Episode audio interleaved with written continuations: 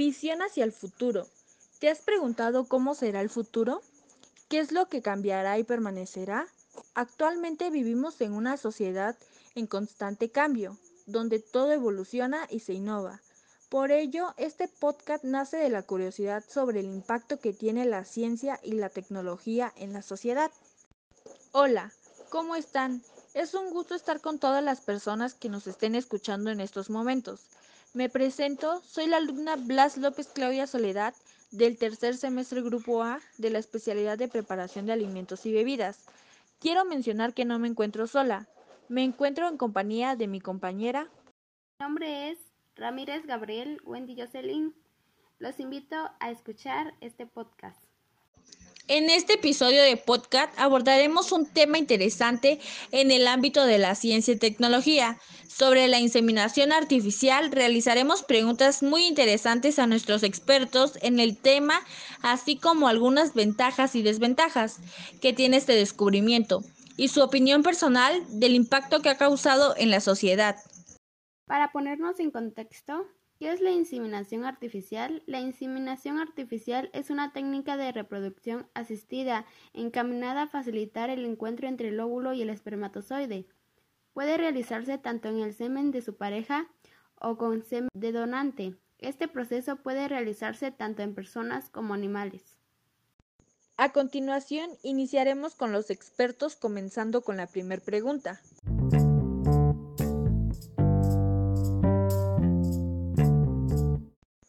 ¿En qué consiste? Mi nombre es Lucas San Germán Nayeli y espero que se encuentren bien.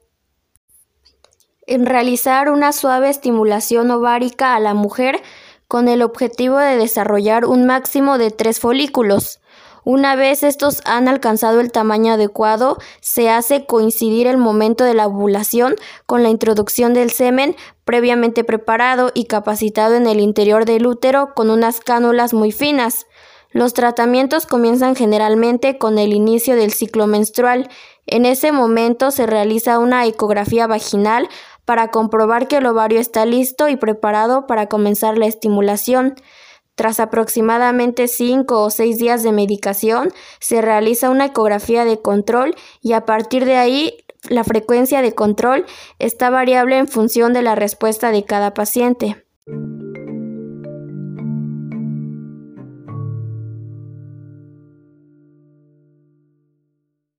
¿A qué tipos de personas va dirigido?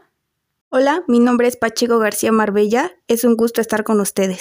Esta técnica se realiza en pacientes que tengan alguno de estos motivos: imposibilidad para depositar el eyaculado en la vagina por vaginismo, impotencia, debido a defunciones ovulatorias, alteraciones en la calidad seminal en el seminograma, causas relacionadas con el cuello uterino, ya sea anomalías morfológicas o incompatibilidad del moco cervical, causas de esterilidad de origen desconocido, cuando la pareja lleva unos 12 meses intentando quedarse embarazado y no lo consiguen, y tras un estudio previo no se halla la causa del problema aparentemente.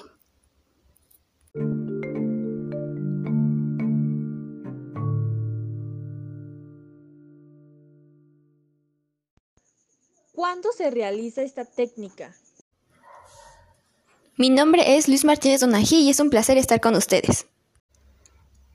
Las mayores tasas de embarazo se consiguen en los siguientes casos. Poco tiempo de esterilidad, factores masculinos leves, sobre todo cuando el total de espermatozoides, entre comillas, útiles, es mayor de 3 millones, al menos una trompa permeable, edad de la mujer menor de 38 años, incapacidad de depositar el semen en la vagina.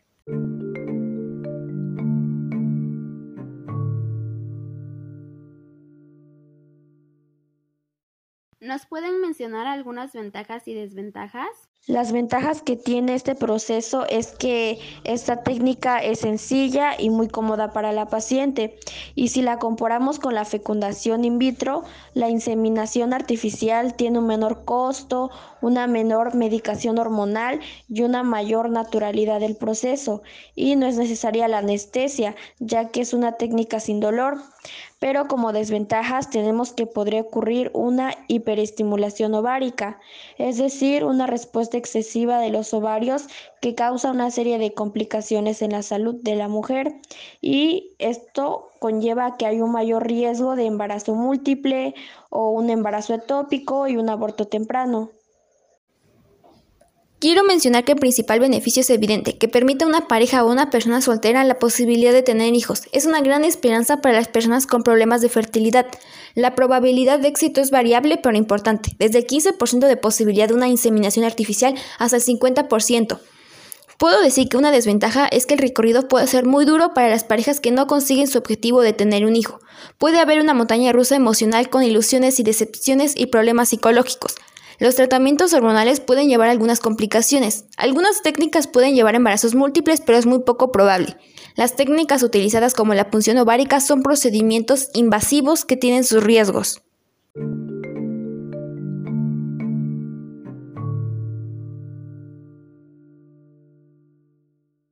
¿Qué puedo hacer para mejorar mi tasa de embarazo? Llevar un estilo de vida saludable, tanto para cualquier técnica de reproducción asistida como para un buen curso del embarazo, es importante el abandono del tabaco, mejorar la dieta, evitar el sedentarismo, hacer deporte. Con esto mejoraremos la probabilidad del embarazo y la calidad seminal.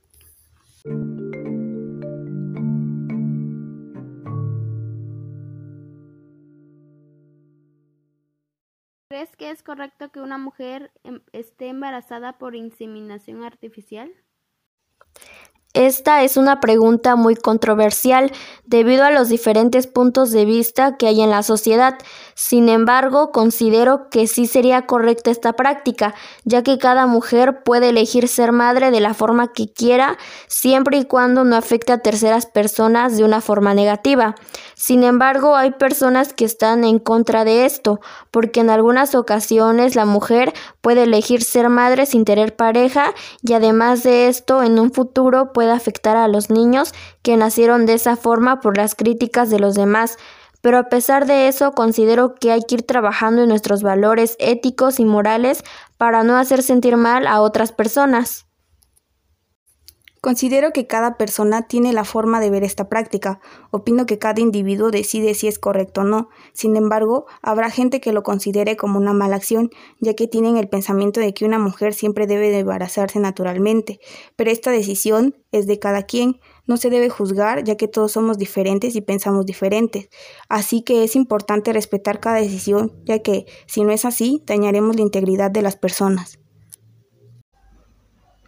Para mí es un sí. ¿Por qué? Considero que estamos en un mundo libre, en el que podemos decidir lo que nosotros queremos. En esta situación, nosotras como mujeres no tenemos que dejar que nuestras decisiones sean influenciadas por personas ajenas, a menos que esta decisión sea incorrecta o afecte a las demás personas. Si una mujer decide tener un hijo por inseminación artificial, entendemos que es consciente de lo que conlleva, es decir, los gastos, sus necesidades, cuidados, etc. La sociedad tiene que entender y respetar las decisiones de los demás. No es correcto y está mal juzgar a las personas.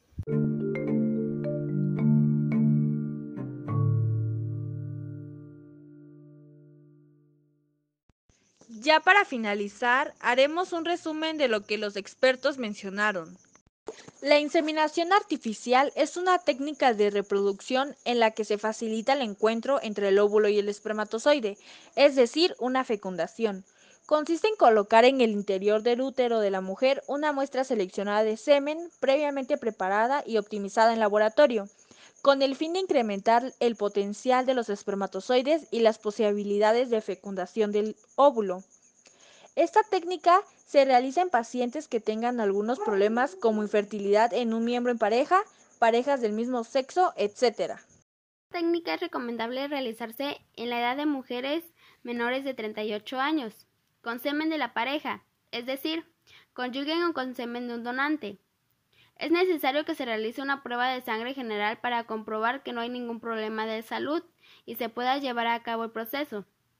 Las veces en las que se puede realizar este procedimiento depende de cada paciente, ya que es diferente y quedará en manos de un ginecólogo el valorar cada caso para adaptarse el tratamiento a las circunstancias de cada pareja. Para mejorar la tasa de embarazo es importante tener una buena alimentación, así como evitar el consumo de sustancias nocivas a la salud. Esto ha sido todo en este episodio de podcast llamado Inseminación Artificial. Deseando que haya sido de su agrado, nos vemos hasta la próxima.